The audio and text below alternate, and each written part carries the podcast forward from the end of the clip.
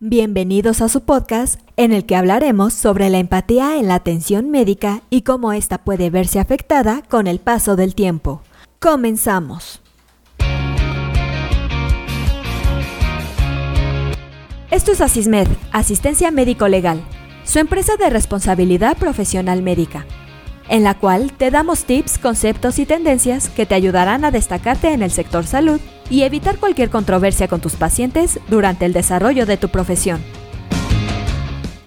Como profesionales de la salud, la empatía es esencial para establecer una conexión humana significativa con tus pacientes.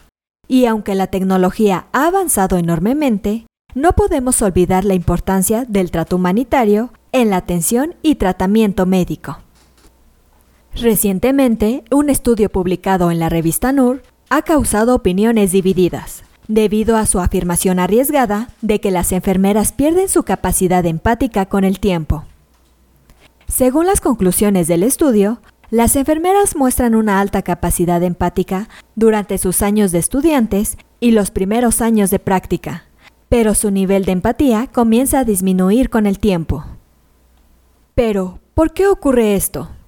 El estudio sugiere que el desgaste del trabajo es la principal causa de la disminución de la empatía.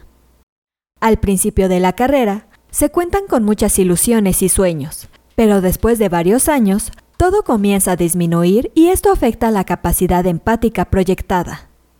Esta disminución de la empatía puede afectar a los pacientes de manera significativa, ya que en general, una enfermera novata o con poca experiencia tiende a mostrar mayor empatía que sus colegas con varios años de experiencia.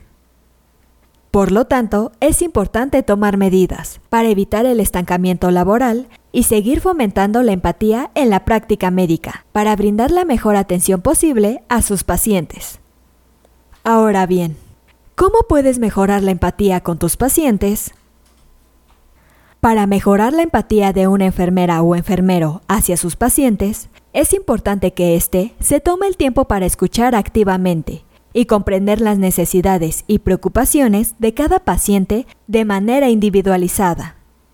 La comunicación efectiva es clave para establecer una conexión humana significativa, por lo que una enfermera empática debe ser capaz de transmitir información clara y concisa al mismo tiempo que escucha y muestra interés en las necesidades y preocupaciones de los pacientes. Además, para mejorar la empatía, es fundamental que las enfermeras y enfermeros trabajen en el desarrollo de habilidades emocionales. Esto puede lograrse mediante la formación en técnicas de comunicación efectiva y la práctica de la escucha activa. Y de esta forma aseguras que tus pacientes se sientan escuchados, entendidos y atendidos de manera compasiva. En conclusión, la empatía es fundamental en la atención médica y es importante reconocer los factores que pueden afectar tu capacidad empática dentro del consultorio. Te animamos a seguir trabajando junto a tus colegas para garantizar una atención médica de calidad y humana para todos tus pacientes. Hasta la próxima.